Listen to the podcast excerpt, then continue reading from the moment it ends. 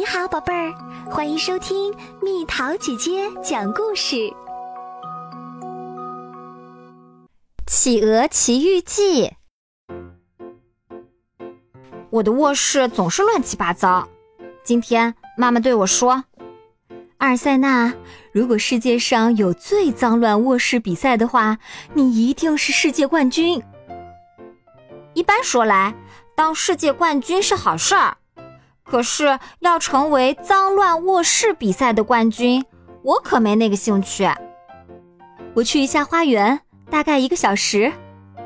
妈妈接着说：“等我回来，我要看到一个整洁的房间。”妈妈走后，我开始整理散落在地上的书和积木。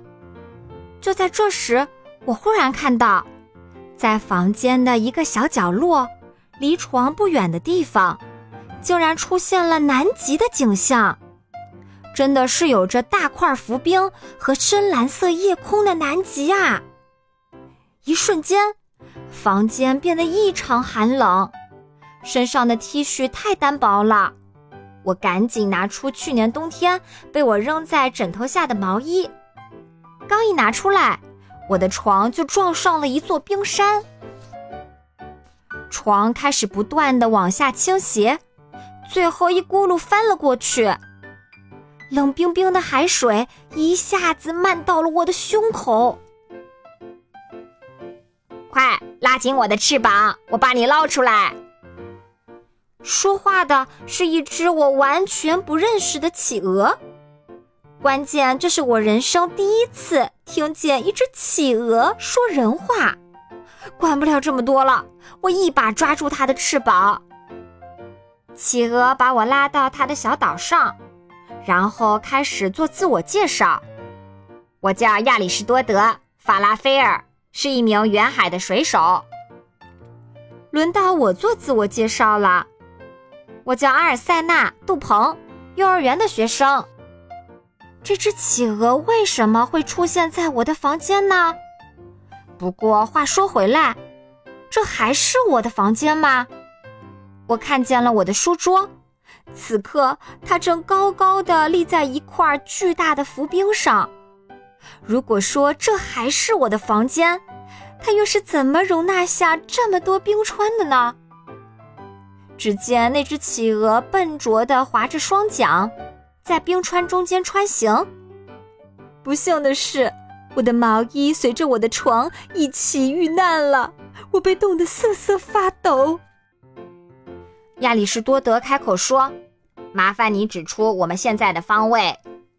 我们在我的房间里。啊，在房间里，这也太无聊了吧！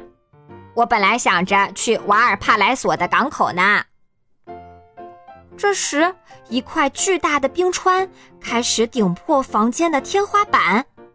如果妈妈回来看到这一幕，肯定更生气。企鹅解释道。南极的海洋目前正在大量溢出，所有的冰川都在融化，这真是让人头疼，我都快疯了！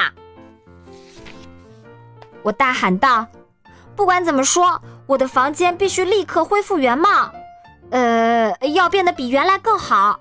你得帮我把这可恶的南极回归原位。”企鹅一脸惊讶：“为啥我得帮你整理房间？”我答道：“你是企鹅，南极就该你管。”企鹅想了一下，说：“嗯，也许有一个方法。这个方法很简单，但也很危险。你愿意试一试吗？”我点点头。为了不让我的房间变成一个巨型冰川，我愿意付出任何代价。于是，企鹅开始解释：“我们需要做的是。”把南极塞进你的冰箱，如果南极感到冷，它就会一股脑儿的钻进去，因为它最喜欢寒冷。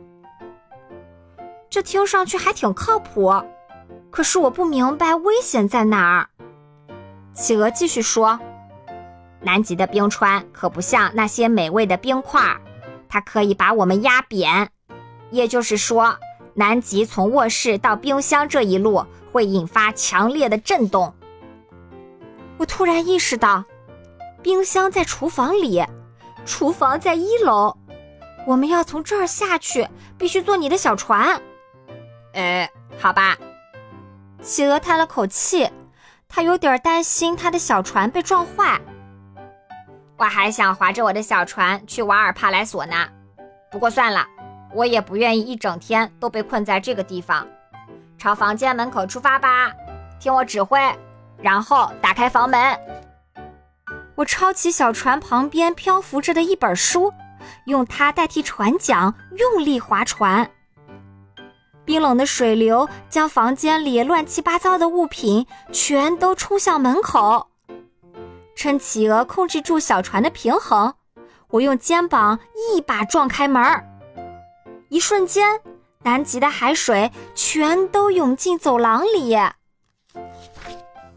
首先，我们必须从楼梯下去。我们拼命的划桨。小船一下子翻了过去，我们也跟着沉到冰冷的海水里。我在水里不停翻滚，用尽全身力气，才最终浮上水面。我现在总算明白，为什么这只水手企鹅要戴安全帽了。妈妈可一定要待在花园里。否则，他要是进来看到一堆冰川从楼梯冲向厨房的画面，那可就糟糕了。这是我脑海中的最后一个画面，之后我便什么也思考不了。我模仿着这只水手企鹅，使出吃奶的力气，不停地划桨。终于。我感觉小船在一楼的地板上弹跳了几下，厨房就在正前方。海浪咆哮着，冰川摇摇欲坠，发出咔咔的碎裂声。我们就快到达冰箱了，再努把力，快！我打开了冰箱门。最后的惊险一刻，水手企鹅瞬间调转小船方向。我们重重地摔在桌上，只见整个南极咆哮着，一股脑涌入冰箱。等整个南极钻进了冰箱，海浪完全消退之后，我立刻关上冰箱门儿。那只企鹅倒在一旁，气喘吁吁，我也累得筋疲力尽。随后。企鹅向我伸出一只翅膀，说道：“阿尔塞纳，很高兴认识你，我得走了，有人在瓦尔帕莱索等我呢。”我把我的滑板车借给他，安装在那只小船下面，这样企鹅水手就可以划着他的小船在公路上飞奔啦。接着，我回到房间，刚才光顾我房间的南极可干了件大好事儿。四处散落的东西都被冲走了，房间变得干干净净。妈妈回来的时候，看到整齐的房间，惊叹不已。不过那天晚上，妈妈一打开冰箱，就看见我的一只袜子牢牢地粘在黄油上。她转身对我说：“你整理房间的方式还蛮特别的嘛。”我朝妈妈尴尬的笑了笑。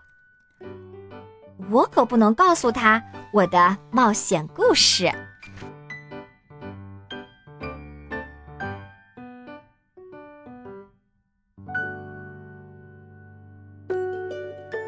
好了，宝贝儿，今天的故事就讲到这里。